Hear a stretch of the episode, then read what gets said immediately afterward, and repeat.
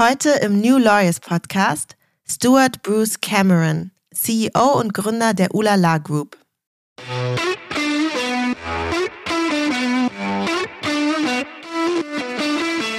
Alle Studien zeigen, dass wie wichtig dieses Thema ist. Also deswegen, ich verstehe das nicht, wenn Leute damit so überlegen, sollen wir oder sollen wir das nicht machen. Ich meine, wenn du nach wie vor erfolgreich sein willst in den nächsten kommenden Jahren, Jahrzehnten, dann musst du das machen. Also das ist, das ist nicht ein, ja, guck mal mal, sondern du musst das machen, wenn du dich behaupten willst. Wenn du die besten Talente haben willst für dein Unternehmen, wenn du Aufträge haben möchtest, wenn du mehr Umsatz machen willst, das alles zeigen diese Diversity-Studien es geht nicht ohne Diversity.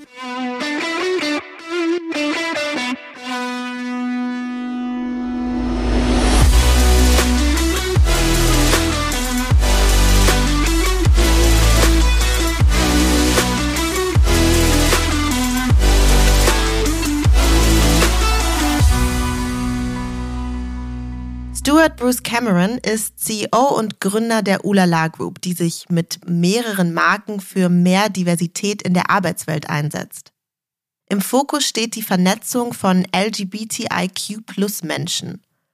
Unter anderem gehört zur Ulala Group auch Alice, ein Karrierenetzwerk für Juristinnen und Juristen. Darüber müssen wir natürlich sprechen. Herzlich willkommen, Stuart Bruce Cameron.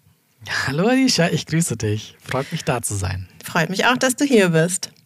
So, es ist Tradition in diesem Podcast, dass wir nicht direkt ins Thema einsteigen, sondern mit einer Icebreaker-Frage anfangen. Deshalb habe ich dir folgende Frage mitgebracht. Lieber Stuart, was ist das seltsamste Kompliment, das du jemals erhalten hast?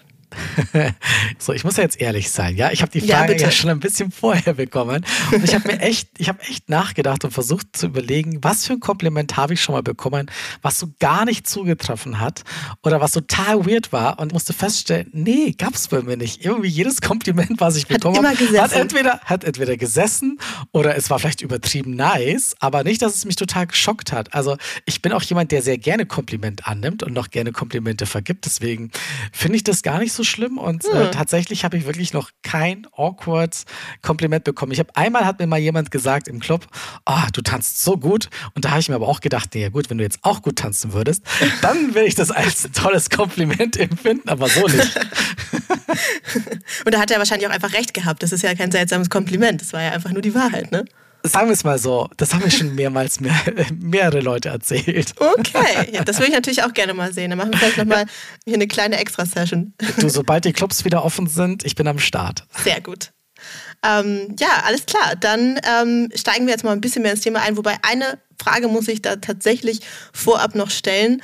Ähm, ich bin mir relativ sicher, dass es vor kurzer Zeit noch LGBT-Community hieß, wenn ich jetzt nicht völlig mhm. falsch liege.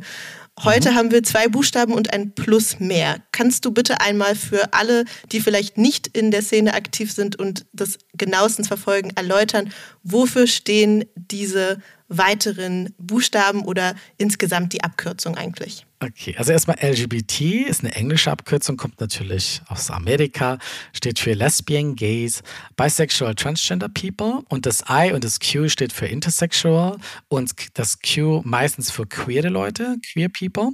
Und äh, warum sind da jetzt zwei neu hinzugekommen? Und das Plus, achso, das Plus übrigens, das gilt für alle anderen, die unter dem Regenbogen stehen, sage ich. Ansonsten, man kann auch sagen, die äh, Alphabet-Community, so nenne ich es ganz gerne.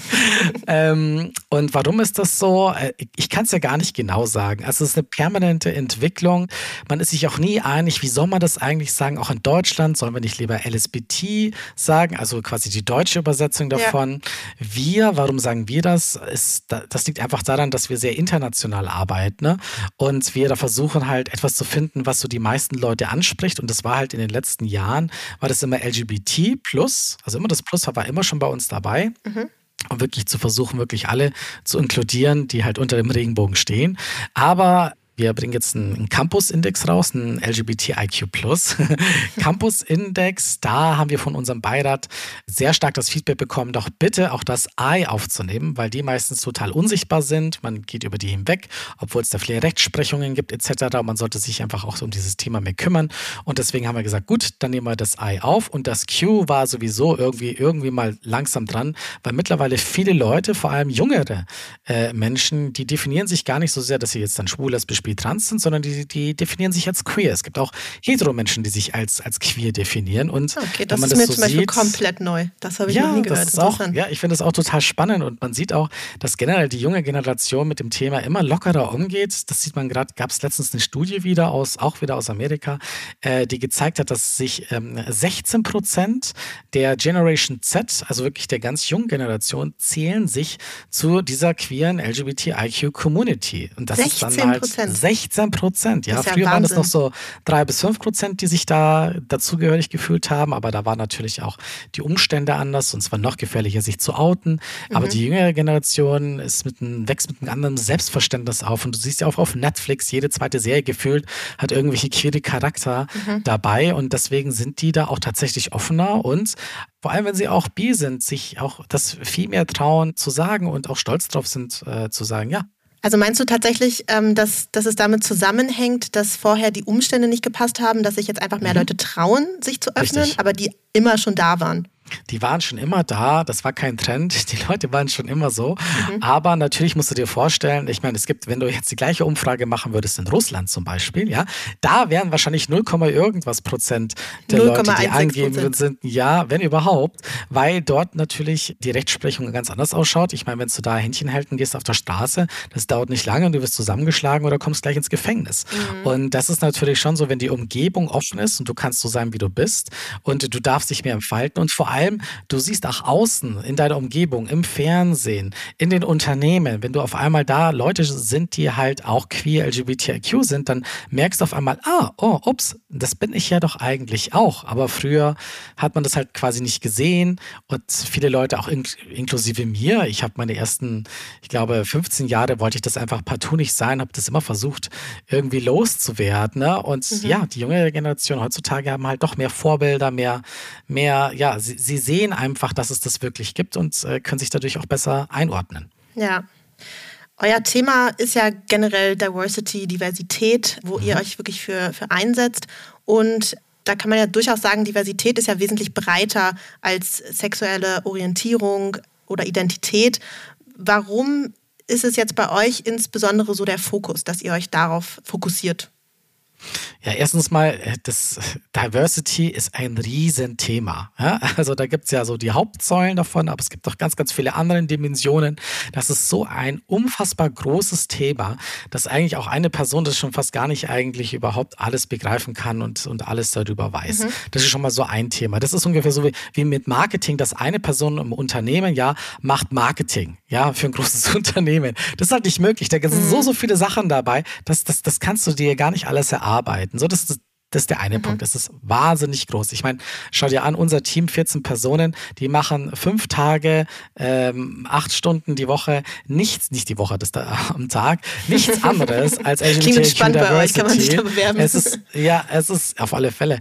Äh, es gibt so viel da zu tun, deswegen, ja, das ist das eine. Und der, äh, der andere Punkt ist ganz einfach, dass, ähm, dass es für die Menschen auch sehr wichtig ist tatsächlich, dass sie auch so wahrgenommen werden. Niemand fühlt sich auch angesprochen durch Diversity. Ja, wenn ich jetzt eine Diversity Jobmesse mache, mhm. wer kommt denn da bitte hin? Also ich fühle mich nicht angesprochen, wenn, oh, es gibt ja. eine Diversity Jobmesse. Ja, aber ich bin ja nicht Diversity. Ich bin, ich bin ein Mann, ich bin ein schwuler Mann, ich Deutsch, was weiß ich. Also ich habe ja verschiedene Identitäten. Meine Identität ist jetzt nicht Diversity und deswegen mhm. weiß ich, dass mich das natürlich auch viel mehr anspricht.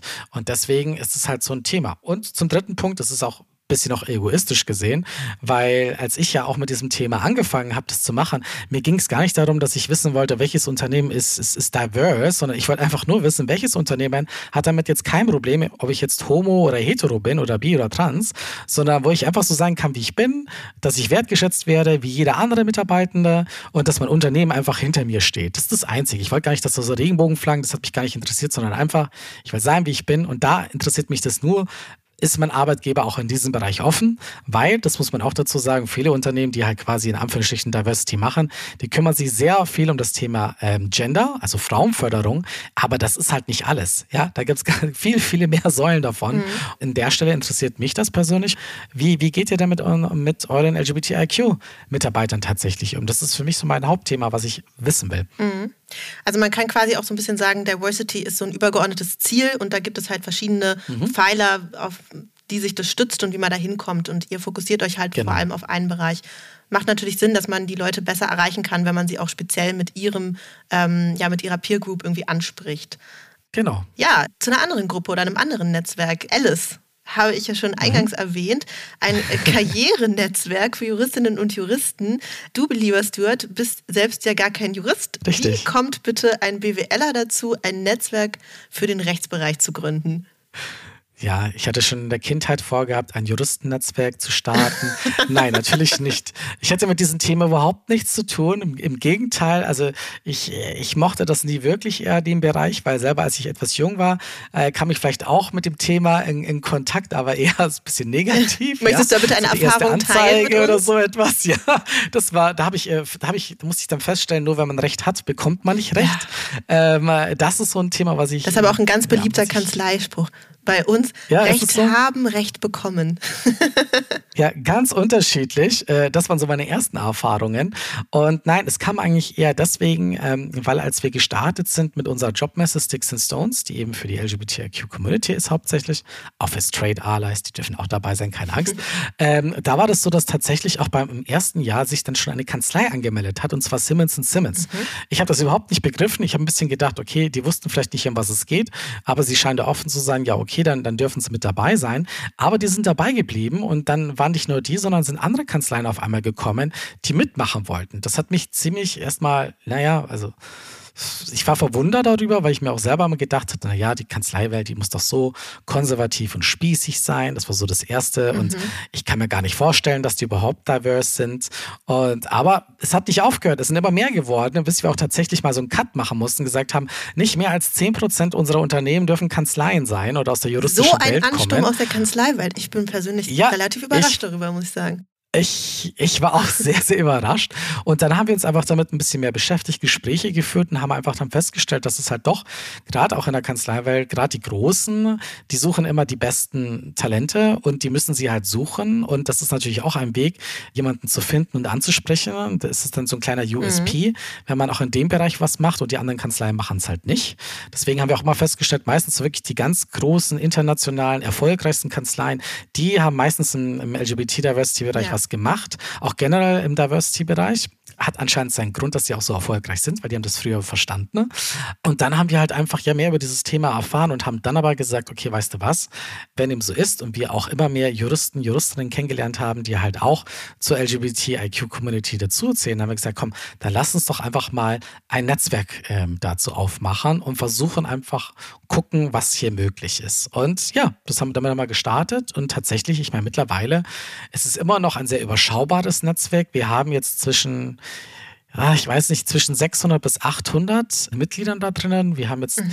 zehn Kanzleien damit dabei als Supporter. Und es, ich finde das schon relativ so viel, muss ich sagen. Also gerade so für den juristischen Bereich. Ich hätte, hätte gedacht, dass es deutlich weniger Leute ähm, betrifft. Ja, ja und nein. Also ich habe halt, wir haben halt zum Beispiel ein anderes Netzwerk, das nennt sich Unicorns in Tech.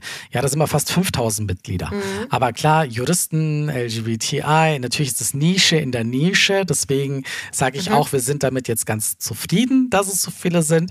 Aber wir werden auch gucken, dass wir also ab nächstem Jahr auch ein bisschen internationaler sind, also auch Deutsch-Englisch, sodass wir diese Community noch mal ein bisschen stärken können. Auch wenn wir wissen, dass die juristischen Bereiche komplett unterschiedlich sind, hier im deutschsprachigen Bereich oder zum amerikanischen Bereich, das wissen wir auch. Aber trotzdem versuchen wir da auch ein bisschen die Community dann zu vergrößern. Ja, und außerdem auch natürlich ganz wichtig, und zwar findet jetzt in zwei Wochen ähm, findet unser dritter Alice Summit ähm, statt. Und zwar am 21. Mai findet digital statt. Also da kann man von überall dabei sein. Da haben wir zahlreiche Referenten, Referentinnen, die einfach zu diesem Thema, ja, LGBT natürlich, aber alles in der, in der Jura-Welt sprechen werden. Ne? Ähm, das ist bestimmt super spannend. Ist auch ein toller Netzwerkaustausch, äh, wo ich einfach sage, macht's einfach mit. Es kostet kein Geld. Du kannst von überall dabei sein und es ist an einem Freitagnachmittag. Also ich, ich glaube, da zwischen den ganzen Mandatssitzungen hat man dafür Zeit? Ja, an einem Freitagnachmittag, da haben Juristen in der Regel schon das erste Bier in der Hand. Also. ja, und dann können sie nebenbei, wie machen sie ihr Meeting auf genau. und äh, können sich da ein bisschen beriesen lassen und netzwerken. Alles klar, na dann hoffe ich, dass da viele teilnehmen werden. Du hast ja gerade schon ein bisschen erzählt, was eine mögliche Motivation auch von den Kanzleien sein kann, um sich ja da auch so ein USP aufzubauen, dass sie da besonders weit voranschreiten im, beim Diversity-Thema.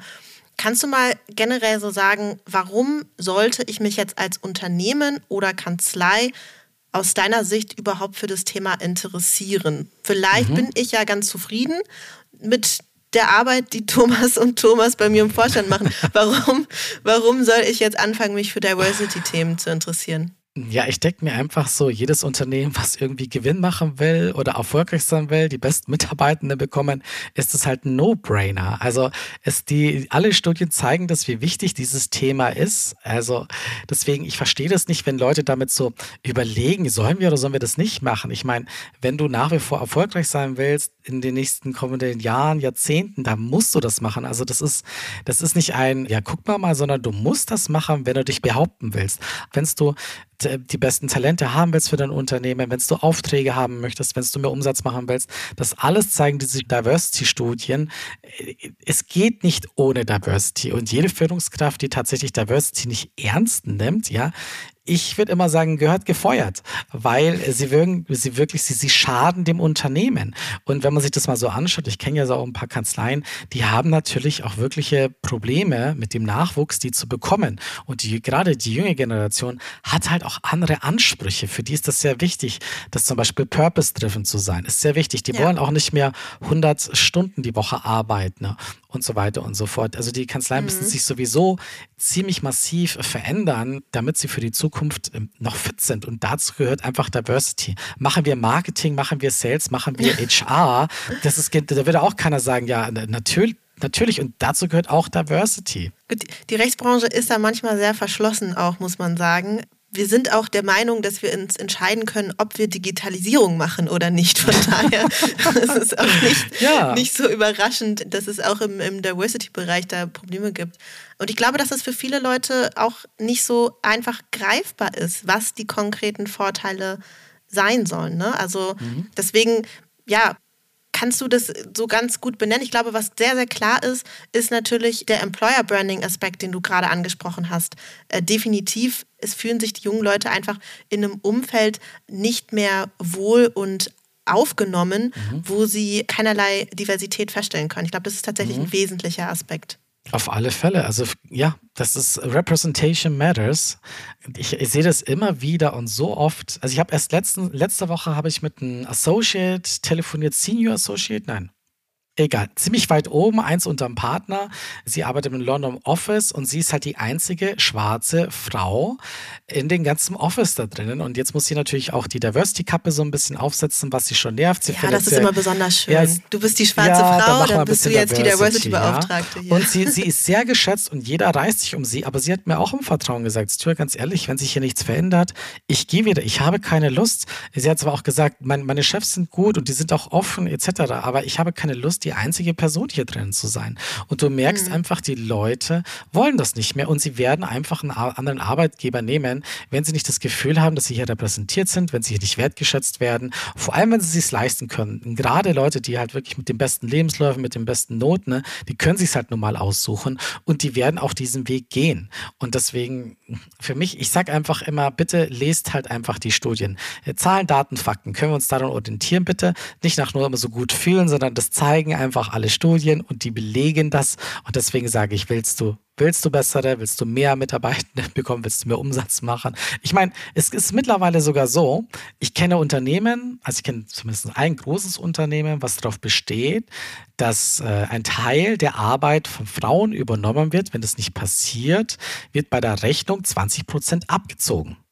Alleine du merkst, diese Stakeholder auch von außen fangen an, Druck auszuüben, okay. zu sagen, wir wollen das nicht, wir wollen auch eine diverse Sichtweise drauf haben, eben nicht nur von mhm. dann weißen Männern, sondern halt eben, dass auch andere Leute da mit drauf gucken, sich das anschauen. Und wie gesagt, wenn das nicht passiert, dann gibt es auch teilweise keine Aufträge. Ich kenne andere Unternehmen, die erwarten das und fordern das auch, auch von Kanzleien und sagen, was macht ihr ganz konkret für mhm. Diversity? Und wenn man das nicht nachweisen kann und man macht einfach bloß so eine Regenbogenaktion, und zum Pride Month. Das gilt halt einfach nicht mehr. Das funktioniert nicht und deswegen bekommen auch die Druck tatsächlich auch von außen, sich hier zu verändern. Ich meine, seht es mal so, mittlerweile Goldman Sachs, ja, ein großes kapitalistisches Unternehmen, bringt quasi ab nächsten Jahr oder ab übernächsten Jahr, das weiß ich jetzt nicht mehr, nur noch Unternehmen an, an die Börse, an den Nasdaq, wenn die mindestens zwei diverse Personen im Vorstand haben, im Board. Also es muss mindestens eine Frau sein und eine, und eine der diverse Person. Wenn sie es nicht machen, müssen sie sich gut erklären können, wieso, weshalb das ist. Ansonsten machen die das nicht.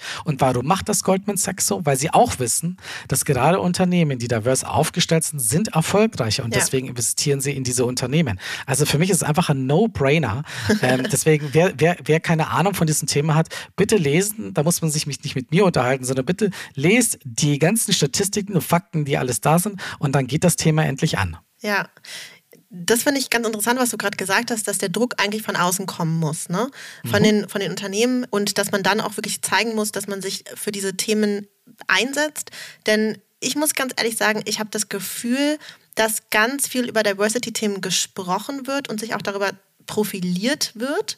Aber gerade im, im Kanzleiumfeld sieht es für mich oftmals wirklich nach einem Etikettenschwindel aus. Also Story dazu, gerade kürzlich auf Social Media gewesen. Ich nenne jetzt namentlich keine Kanzlei hier in der Geschichte, aber es gab einen Award, der verliehen wurde und es gab auch die Kategorie Diversität und da hat diese Kanzlei für irgendein Programm, für irgendetwas, was sie gemacht haben, unter anderem einen Award gewonnen.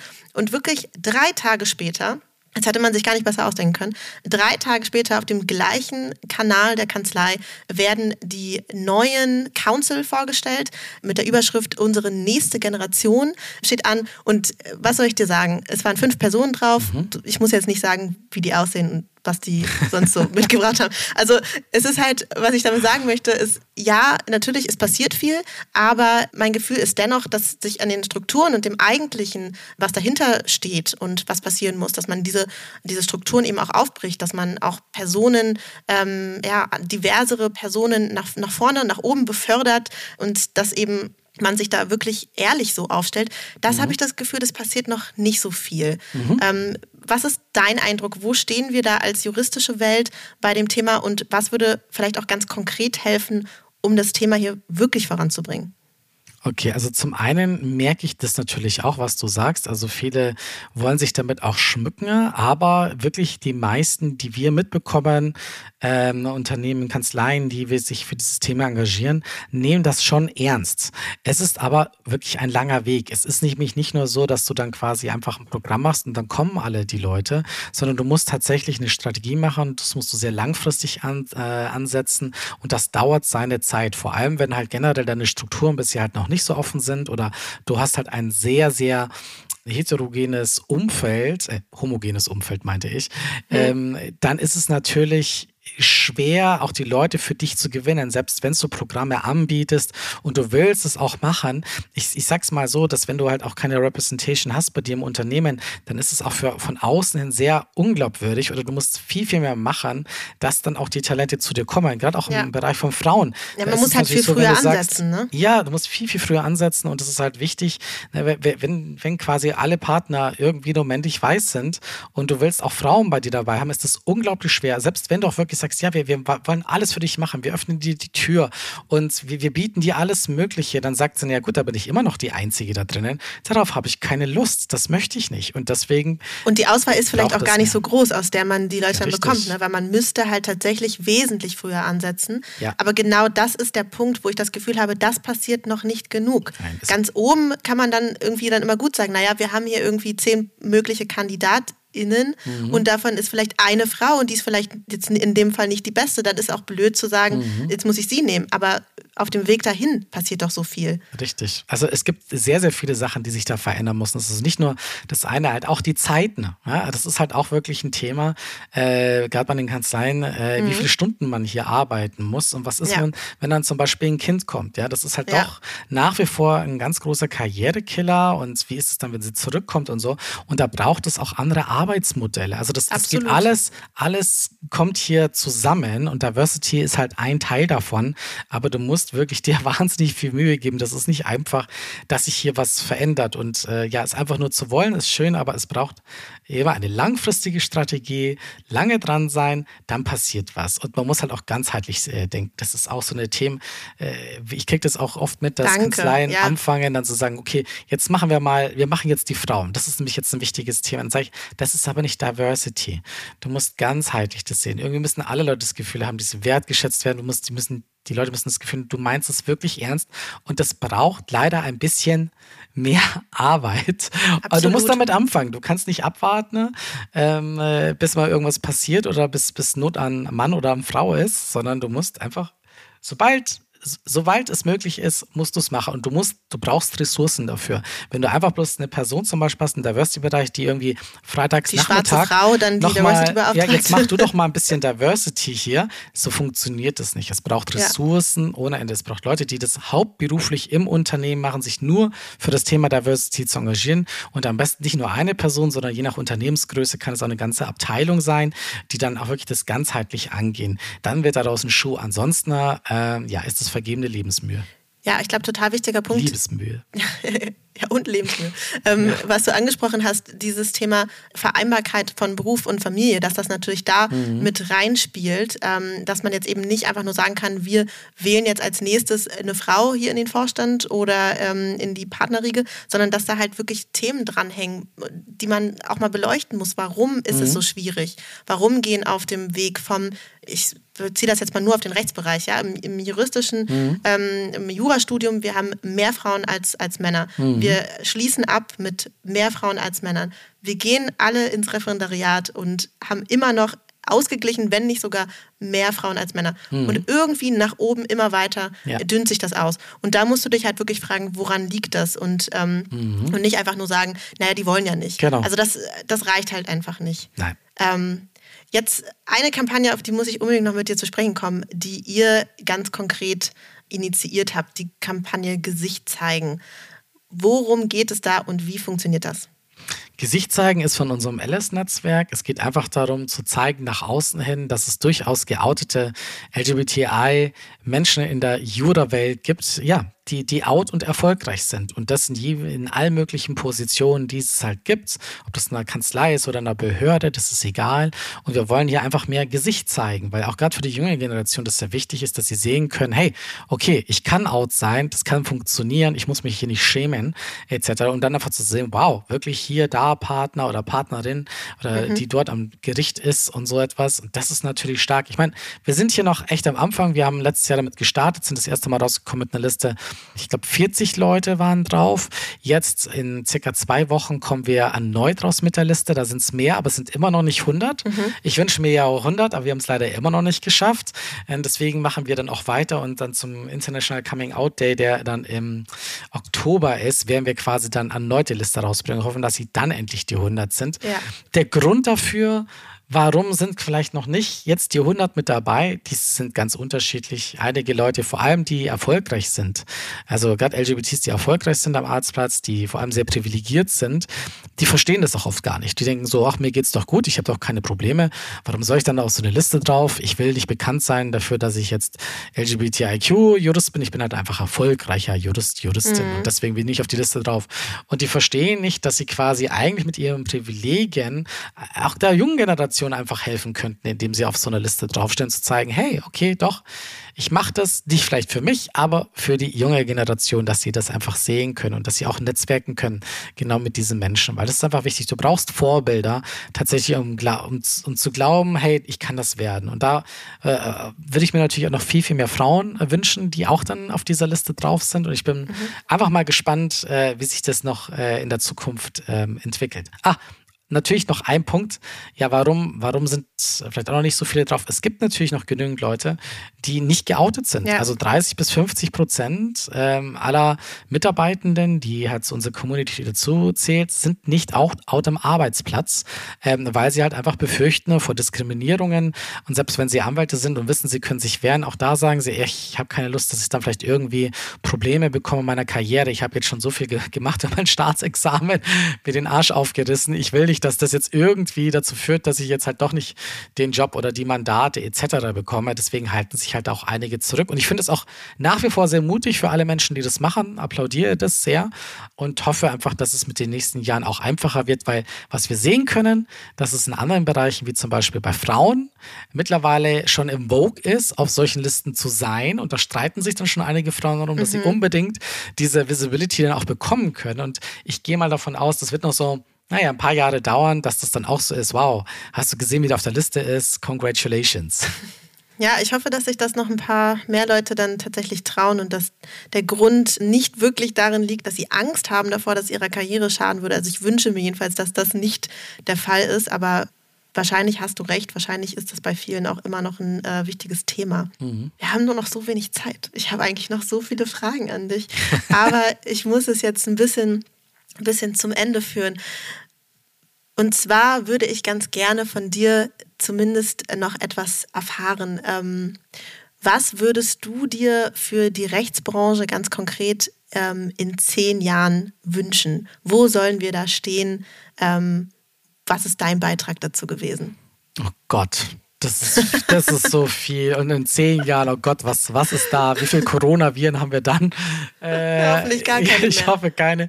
Ähm, das, ist, das ist ein großes Thema. Also, sag mal, was ich mir einfach generell wünschen würde, dass die Kanzleien dieses Thema einfach tatsächlich wirklich ernst nehmen, was es halt auch verdient, dass sie das ernsthaft angehen, dass sie Ressourcen hineinstecken, Zeit und Geld und dass sie diverse Personen einstellen, dass sie wirklich hinterher sind, nicht einfach gleich aufgeben, wenn es nicht, wenn es nicht unbedingt sofort funktioniert, dass sie generell dann arbeiten, dass die Arbeitswelt, die Arbeitsbedingungen auch wirklich so verändern, dass es auch attraktiver ist für alle möglichen Leute quasi auch in diesem Bereich ähm, Fuß zu fassen. Ähm, das finde ich wichtig und natürlich würde ich mir wünschen, dass wir 100 Kanzleien und Organisationen finden, die natürlich bei Alice Supporter werden und uns unterstützen in unserer Arbeit, dass wir hier einfach auch nochmal ein bisschen größer und lauter und halt auch die nachfolgende Generation an Juristen, Juristinnen hier unterstützen können und die wiederum natürlich auch wieder zu diesen Unternehmen, Behörden, Organisationen zu bringen. Und wie viele Leute sind in zehn Jahren auf der Gesichtszeigenliste? Boah, ah, schauen wir mal. Also in zehn Jahren, also tausend Leute sollte es dann schon irgendwie tausend sein. Tausend sollten es schon sein, oder? Also ich meine, hallo, das müsste eigentlich möglich sein. Hm, gucken wir. Auf die Liste, die wird auf alle Fälle bleiben und sie wird tatsächlich immer weitergehen. Wir werden nicht aufhören mit 100, sondern einfach die Leute, die Interesse haben. Übrigens auch für die Leute da draußen, man denkt ja immer so, oh Gott, man muss jetzt die erfolgreichste Person ever sein. Es geht ums Vorbild. Und Vorbilder kann man in je, in in allen möglichen Positionen auch sein, egal ähm, ob du jetzt, wie gesagt, in einer Behörde bist oder in der Kanzlei. Deswegen sage ich immer, schaut euch mal die Liste an, wer da bisher jetzt so drauf ist. Und wenn man irgendwie denkt, ach, vielleicht klappt es ja doch, dann uns einfach anschreiben. Ich meine, wenn es ein Nein gibt, dann kriegst du das nur per E-Mail mit. Und wenn es ja ist, bist du auf der Liste und du unterstützt damit halt, wie gesagt, auch andere. Sehr schön. Ja, dann vielen Dank für diese Aussicht auf unsere Rechtsbranche in zehn Jahren, was das Thema Diversity angeht. Und ansonsten bedanke ich mich bei dir für das super coole Gespräch. Ähm, vielen Dank, dass du da warst. Stuart Bruce Cameron. Danke dir. Das war Stuart Bruce Cameron. Ihr habt vermutlich gemerkt, dass wir noch ewig über Diversity oder andere Themen hätten weiterreden können. Wer weiß, vielleicht ergibt sich da bald noch einmal eine Gelegenheit. Bis dahin schaut gerne in die Studien, die ich euch in den Show Notes verlinkt habe.